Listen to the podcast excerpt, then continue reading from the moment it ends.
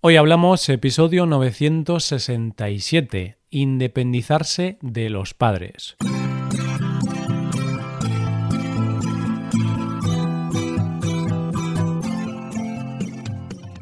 Bienvenidos a Hoy Hablamos, el podcast para aprender español cada día. Hoy es viernes y os presento dos episodios. En el episodio premium de hoy hablaré sobre la famosa película de humor Ocho apellidos vascos si quieres escuchar este episodio, hazte suscriptor premium en hoyhablamos.com. Por otro lado, en este episodio del podcast diario, Paco y yo traemos un debate interesante. ¿A qué edad se independizan los jóvenes españoles? ¿Por qué lo hacen tan tarde? Hoy hablamos de independizarse.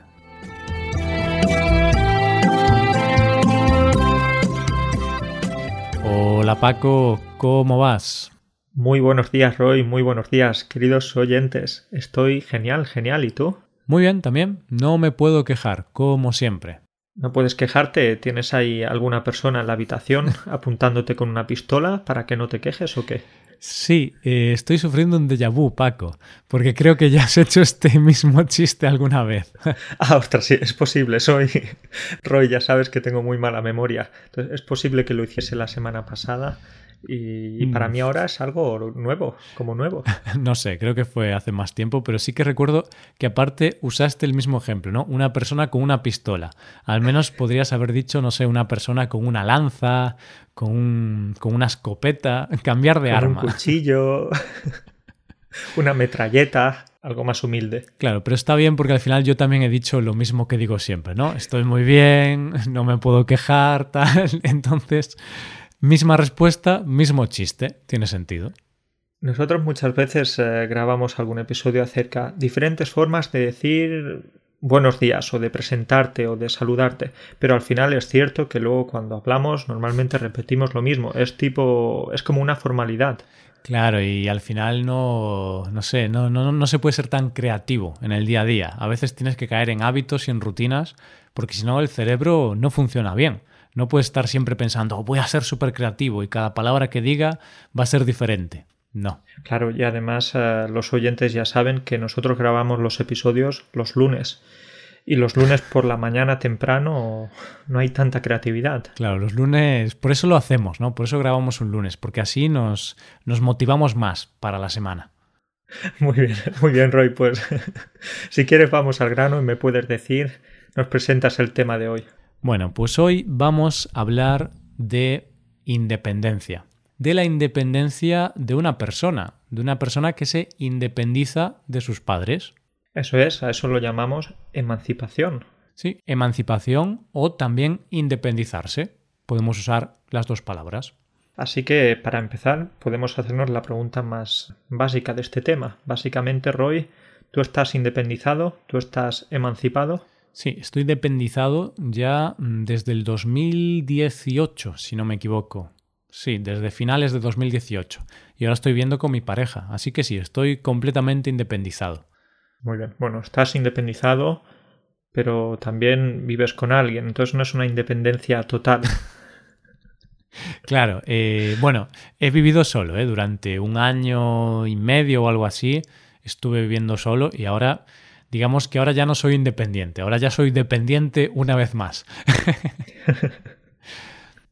vale, Roy, pues tengo una pregunta, porque imagínate que ahora te casas y después te divorcias, así que ahí de qué estaríamos hablando? ¿Sería de una emancipación después del divorcio? Claro, te independizas de tu mujer o de tu marido, ¿no? no, ahí no funcionaría la palabra, pero de forma cómica humorística sí que podríamos hablar de esa emancipación, pero sería otro tipo de emancipación, el divorcio, que a veces es necesaria también. Sí, sí, sí. Bueno, pues en este caso vamos a hablar de la independencia juvenil, de la independencia de los jóvenes, que más o menos tienen unos 16, 18, 20 años, pero veremos que en España un poquito más tarde. Claro, porque tenemos que pensar a qué edad los españoles, los jóvenes españoles, abandonan el nido, por decir de alguna forma, abandonan la casa de sus padres. Pues en España la edad media de emancipación es de 29,5 años. 29,5 años, 29 años y medio. Es un poquito tarde, ¿no, Roy? Sí, la verdad es que sí, porque claro, piensas en gente de eso, 25 años, 27 años, 29, y lo normal es que estas personas vivan con sus padres. E incluso puede haber casos de gente de 33 años, 34, que también lo hagan, porque esto es una media, ¿no? Entonces te encuentras gente con 25 que está independizada, pero también te puedes encontrar con gente de 35 que vive con sus padres. Y no es tan raro, porque si la edad media es casi de 30 años, pues ahí está el rango de edades a las que los españoles nos vamos de casa. Pero realmente es, es tarde, porque si vemos la media de la Unión Europea es de 25,9 años, casi 26 años. Así que tenemos ahí una diferencia bastante grande entre los países de la Unión Europea. Eso es, sí, de nuevo tenemos, eh, no vamos a entrar mucho en datos, pero de nuevo tenemos la división del norte de Europa y el sur de Europa. Por lo general, los jóvenes de los países del sur de Europa se independizan un poquito más tarde que los del norte. Sí, porque con una edad similar tenemos a Portugal con 29 años, Italia 30 años, 30,1, Croacia 31,8, Grecia 28,9. Entonces, los países del sur de Europa pues son similares a España. Bueno, España es un país del sur de Europa. Entonces, sí, no sé qué pasa, pero todos nos gusta vivir con nuestros padres o, quizá no podemos independizarnos. No lo sé, lo vamos a ver ahora. Para eso estamos grabando este episodio. Nosotros tenemos la respuesta, tenemos la solución a todos los problemas. Vamos a intentar eh, ver el porqué, dar un poco nuestra opinión, pero por supuesto es un tema muy muy complejo y vamos a ver que entran factores muy diferentes. Aquí uno es el tema familiar, de la cultura, también el tema económico, el tema mm. del mercado laboral, que es por lo general más complejo en los países del sur. Entonces vamos a verlo un poco. Me ha gustado ese eufemismo, Paco. El mercado laboral es más complejo, o sea, es peor. claro, complejo. ¿Qué significa complejo? Sí, es peor, es peor. Hay mucho más paro juvenil, salarios más bajos, y por lo general quizás es algo que hace que los jóvenes estén más años en sus casas. Pero, pero me ha gustado, ¿eh? Podría ser un asesor político muy bueno, Paco. Gracias, Roy. Esto es como en el año 2008, ¿recuerdas con mm. Zapatero, nuestro expresidente del gobierno, que él se negaba a decir crisis económica? Él decía desaceleración económica o algo así, no recuerdo. Sí, sí, sí, decía desaceleración. Una palabra prohibida. Yo creo que si él pronunciaba esa palabra, luego cuando llegase a casa se quedaría durmiendo en el sofá o algo. Perfecto. Bueno, venga, sigamos con el tema que, nos liamos. Eh, claro, estamos hablando de los diferentes motivos que quizá por estos motivos pues nos independizamos tan tarde. Entonces, el primero, la familia. ¿Qué pasa con la familia en España y también en los países del sur de Europa? Lo que pasa es que por lo general existe ese arraigo, esa cercanía entre los miembros de la familia que hace que, oye, que nos guste mucho vivir en la misma vivienda. No nos cansamos de los otros. Sí, mm, estamos bien con nuestros padres, con nuestros abuelos, entonces es normal y es habitual vivir con tus padres e incluso en muchas ocasiones los abuelos viven en la misma casa, abuelos, padres e hijos. Que esto suena así un poco loco, ¿no? Quizá para algunos oyentes de, no sé, de otros países, pero en España pues es normal que toda la familia viva en una casa. No es siempre así, pero en muchas ocasiones es así. Así que como que estamos bien con nuestra familia, disfrutamos de ella. Disfrutamos de ella. También habrá situaciones en las que haya discusiones, Roy. Sin duda. Y, así situaciones en las que querramos independizarnos, pero por lo general podemos decir que nos gusta vivir con nuestra familia. Claro, entonces la familia es importante. Generalmente hay un buen ambiente familiar y eso hace que no, tengamos motivos para irnos. ¿Para qué me voy a independizar si estoy bien con mis padres, si disfruto estando con mi familia? Pues no tenemos motivos.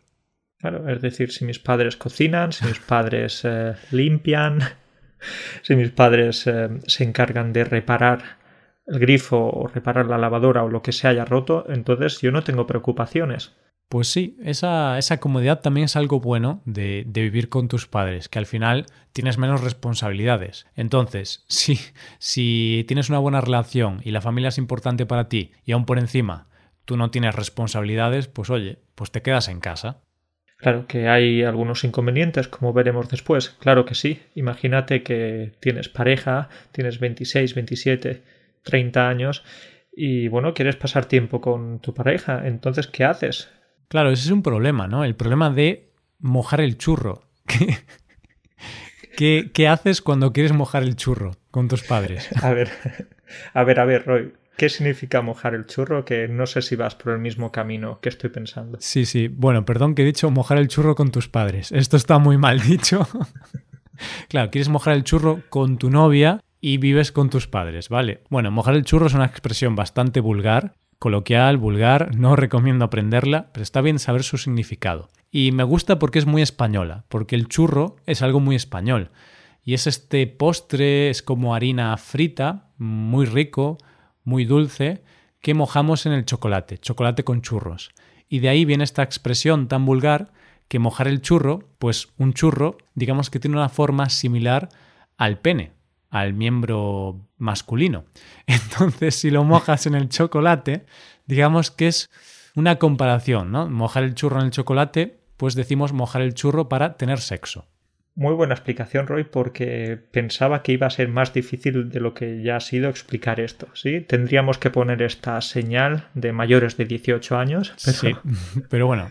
Pero muy buena, muy buena. Sí, sí, sí. Es decir, si quieres pasar tiempo con tu pareja, si quieres invitar amigos o, o tener más independencia en casa, no es lo mismo si estás con los padres. Claro. Entonces al final esa privacidad, esa intimidad, la pierdes y bueno, tienes que buscar alternativas. Por eso, claro, tiene sus ventajas vivir con tus padres, pero obviamente tiene muchos inconvenientes. Vale, entonces ya hemos visto que quizá uno de los motivos de, de que nos emancipamos tan tarde es por el, porque nos gusta estar con nuestra familia y también estamos cómodos con ellos. Pero también ocurre que hay una crisis en el 2008. Bueno, que hubo una crisis que Ahora la crisis del coronavirus, bueno, nos vamos a independizar a los 50 años, Paco. Sí, sí, sí. Esto es un desastre, hombre. Bueno, pues eso, que mmm, tuvimos la crisis en el 2008 y después de esa crisis España empezó a ir muy mal económicamente, mucho desempleo, peores trabajos, vamos, que el mercado laboral, como tú decías Paco, se volvió muy complejo. Sí, complejo por no decir catastrófico, terrible, sí. eh, muy malo. Exacto, pero bueno, me gusta complejo, para no centrarse solo en lo malo. Pero vamos, claro. que ahora es más complicado encontrar trabajo y encontrar un trabajo estable. Entonces, claro, ¿qué pasa? Que si tú no tienes un sueldo alto, no tienes un trabajo estable, pues te da un poco de miedo también independizarte, irte a vivir solo, porque dices, ostras, ¿y qué pasa si, si me quedo sin trabajo, si me quedo sin dinero? Tengo que volver con mis padres. Entonces hay gente que prefiere alargar la estadía con sus padres, entonces está más años, tiene más ahorros, tienes más estabilidad laboral y ahí ya es cuando te lanzas y te independizas. Exacto, alargan un poquito ese periodo, como dices, y van consiguiendo algunos ahorros que luego podrán dedicarlos, por ejemplo, para dar la entrada del piso, o la entrada del apartamento, o la entrada de, del coche que quieran comprarse para vivir. Sí, una furgoneta, bueno, no. ¿no? Una autocaravana. Si es coche, ya sería una caravana. ¿sí? sí, sí, sí, sí. Pero mm, sí, es cierto, o sea, simplemente maximizar el ahorro. Y claro, cuando vives con tus padres, si trabajas, pues puedes ahorrar mucho dinero. Pero si tú vives solo, es difícil ahorrar. Así que este puede ser otro motivo. Sí, el problema, Roy, es cuando te quedas en casa para ahorrar y no puedes ahorrar. Ahí ya es como estás perdido. Claro, ahí ya tienes que ver tus hábitos eh, de gasto, ¿no? De hecho, Paco, yo tengo algunos amigos que viven con sus padres porque quieren, porque en realidad estos amigos tienen un buen trabajo, ganan un sueldo decente, podrían vivir solos, pero curiosamente, como tienen algunos gustos un poco caros, como los coches y así, pues al final no ahorran, viven con sus padres, pero aún así no ahorran porque, claro, se gastan el dinero en, en el ocio. Entonces yo pienso, querido amigo, si vivieras solo, no sé qué harías, porque si ya con tus padres no ahorras, ¿qué pasaría si vivieras solo? Tendrías que pedir un préstamo.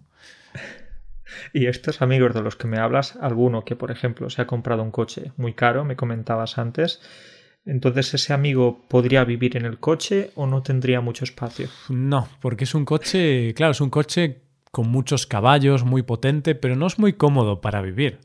Pero este es un buen ejemplo, Paco, porque este es un ejemplo de una persona que no se independiza no porque no tenga dinero, sino porque no quiere, porque prefiere gastar su dinero en un coche, bueno, en placeres, pero vivir con sus padres no es algo malo. Entonces, él realmente disfruta, él está feliz viviendo con sus padres, en la casa de sus padres, con su hermano. De hecho, yo lo hablaba con él y le preguntaba, oye, ¿y por qué no te independizas? Y dice, ¿para qué? Si yo aquí estoy genial.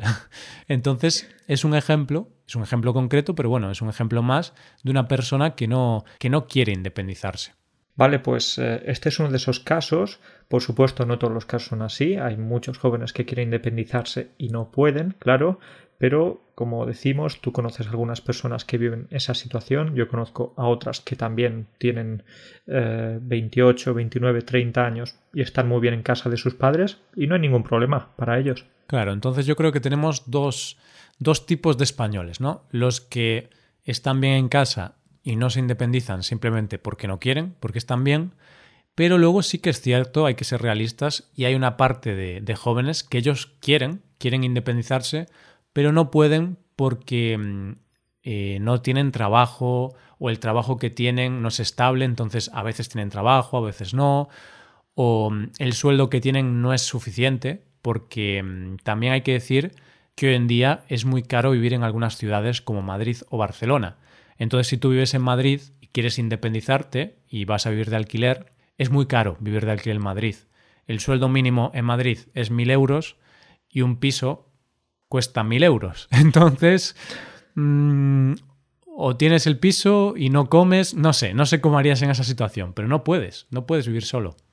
Lo que puedes hacer es eso, te independizas de los padres y luego vuelves a salir de esa independencia porque compartes piso con otras personas, con otros, otros chicos de tu edad. Sí, y esto es lo que pasa. Eh, muchos amigos que tú y yo tenemos que están trabajando en Madrid o en Barcelona tienen que compartir piso porque no se pueden permitir tener un piso para ellos solos. Entonces sí, están independizados, pero claro, viven con otras personas, conviven con amigos.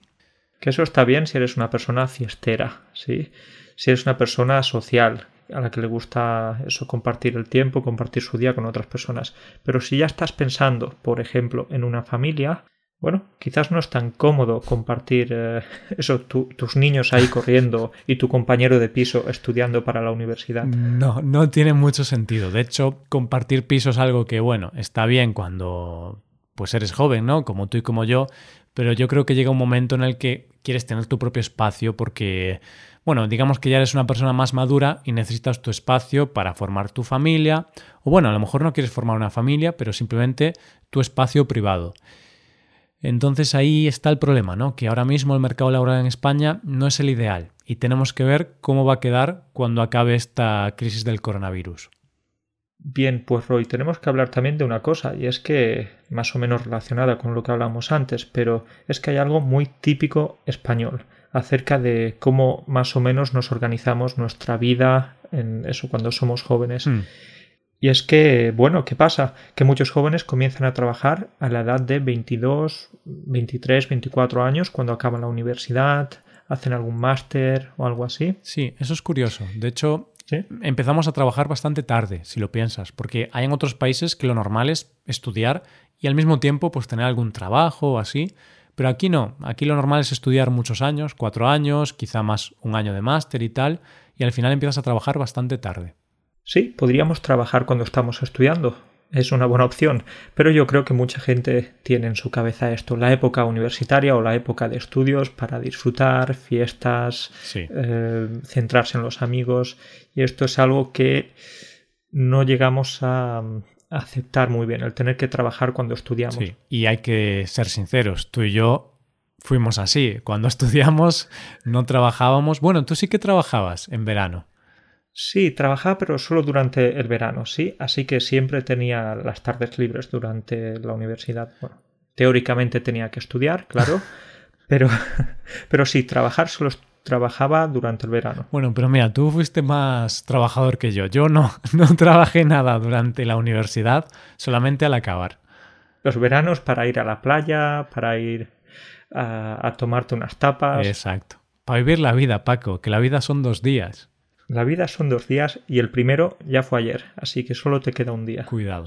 Vale, pues me estabas diciendo que eso, que muchos jóvenes empiezan a trabajar tarde, o bueno, tarde, bueno, empiezan a los 22, 23, 24 años. parece un poco tarde. Entonces lo que hacen es que justo después de acabar la universidad dicen, bueno, no tengo un buen trabajo, no tengo un, un salario en condiciones para vivir solo, de esta manera deciden vivir unos cuantos años con su familia, quizás unos 3, 4, 5 años, hasta que consiguen ahorrar un dinero considerable para poder pagar su piso. No su piso, quizás eh, una entrada para el piso. Claro, que también es cierto que ahora sí que hay bastantes jóvenes que alquilan, pero en España lo más normal es comprar un piso, comprar tu vivienda. Que sí, que, que cuando somos jóvenes sí que un gran porcentaje alquila, pero esto que tú explicas también es algo muy común, es el típico español. Empieza a trabajar y en lugar de irse a vivir fuera de alquiler, pues dice, oye, en lugar de gastar el dinero en el alquiler, pues ahorro un poco y ya tengo para la entrada del piso, que es ese dinero que tienes que pagar para conseguir tu piso y tu hipoteca. Entonces sí, es, es un caso muy común. Nos gusta, nos gusta comprar cosas, Paco. Nos gusta comprar ladrillos. Sí, los ladrillos son nuestra religión, podríamos decir. A los españoles nos gusta la propiedad, nos gusta tener un bien inmueble, ya sea una casa, un piso o algo que no se mueva. Cualquier cosa, pero que no se mueva. y de esta manera ya tener esa, esa, base para el resto de tu vida, para tener esa estabilidad. Eso es, y creo que era casi un 80% de, de las viviendas son en propiedad, ¿no? De las viviendas en las que viven familias, pues casi un 80% de esas familias son dueñas de su vivienda. Así que es un porcentaje muy, muy alto. Bueno, Paco, ¿cómo concluimos entonces? ¿Cómo lo ves? Vale, pues podemos concluir en que los jóvenes españoles se quedan viviendo en casa hasta casi los 30 años de media, ¿sí? Y que lo hacen unos porque quieren y otros porque no pueden emanciparse, ¿sí? Mm, es verdad. Y hubo un dato que nos olvidamos de comentar y es que si vemos el histórico de los datos históricos por años de la edad media de emancipación, en 2019 fue de 29,5 años. Pero si vemos el, dato más bajo de los últimos 15 o 20 años, es 2009, porque desde el 2000 hasta el 2009 hubo una gran bonanza económica, España iba muy bien, entonces en 2009 se alcanzó el dato más bajo, de, emancipación en España. Pero curiosamente no es tan bajo, 28,3 años. Un año, dos, más o menos menos. Entonces sigue siendo un dato alto. Vemos que cuando los españoles tenían dinero y tenían buen trabajo, aún así no querían emanciparse. Vale, Roy, pues podemos ver que del 2000 al 2009, 2010, en esos años tan buenos en la economía española, bueno, ahí los hijos querían independizarse, querían salir de casa, pero tampoco tanto, porque solo hay, como decías, un año de diferencia. Entonces, estas cosas son bastante difíciles de cambiar, estas cosas culturales, este pensamiento de, de los jóvenes. Se necesitan más y más años, no solo diez. Claro, claro. Entonces sí que vemos que después de la crisis, pues ha aumentado la edad media de emancipación, pero no tanto es solo un año, dos más, es un poquito más. Entonces sí que influye la parte de, de no tener un buen empleo y tal, pero no es determinante. Lo más importante es la cultura. Y ahora yo voy a hacer una hipótesis, ¿vale? No sé si esto es cierto o no, pero yo tengo una hipótesis, Paco. Y yo creo que aunque los jóvenes tenían dinero durante los años 2000, 2005, 2006, no se emancipaban por un motivo. Y es porque ellos pensarían, ostras, estoy ganando un buen dinero, pero en lugar de irme a vivir de alquiler, voy a ahorrar unos años, voy a ahorrar viviendo con mis padres y así tendré dinero para comprarme una casa. Y de hecho ese fue uno de los motivos por los que hubo la crisis económica, por el boom inmobiliario. En España se construían casi medio millón de casas al año y ahora construimos 50.000. Hay una diferencia brutal. Entonces yo tengo esta hipótesis, que no se iban de casa pero por otros motivos. Eran motivos mejores, ¿no? Para comprar un piso. Ahora mismo muchos no se van porque no pueden, no tienen dinero. Muy buena observación, Roy, y esto lo relacionamos con lo que decíamos hace unos minutos, que a los jóvenes o a los españoles en general les gusta tanto, nos gusta tanto comprar una propiedad, eh, tener una propiedad, comprar un piso, una casa o algo que no se mueva, como decía. Sí, sí, sí, nos encanta. No sé por qué, pero va a nuestra genética, porque a mí también me gusta. Yo no he comprado ningún inmueble todavía, ¿no? En mi vida. Pero es algo que lo quiero hacer, Paco, y no tiene por qué ser racional. Tú quieres tener tu casa porque dices, es mía. Y aunque no tenga nada de dinero, puedo vivir aquí comiendo hierba, no sé. Claro, y ahí tienes tu huerto y ahí te puedes plantar tus tomates, tus pimientos, tus pepinos. Puedes sobrevivir con tu huerto. Sí, quizá no vas a estar muy bien, pero al menos es tu casa, es tu huerto y nadie te puede echar de ahí. Yo creo que es algo que nos han inculcado nuestros padres y nuestros abuelos, ¿no? El tema de es importante tener tu casa en propiedad. Y es algo que llevamos ya por dentro, Paco es algo muy de dentro, que va contigo, va con tu personalidad. Es decir, yo puedo decir soy Paco, soy agradable, me gusta el fútbol, quiero comprarme una casa. Sí, sí, sí, sí es, es algo que llevamos dentro y nadie nos lo puede quitar, pase lo que pase. Ahí, siempre, siempre con la propiedad. Otro día hablamos de esto, que es un tema interesante, ¿no? El, el gusto a veces irracional que tenemos por comprar pisos y comprar viviendas. Perfecto, pues queda pendiente una charla de esto. Perfecto, pues nada, Paco, nos vemos la próxima semana, cuídate mucho. Nos vemos, un abrazo para ti y para todos. Hasta la próxima.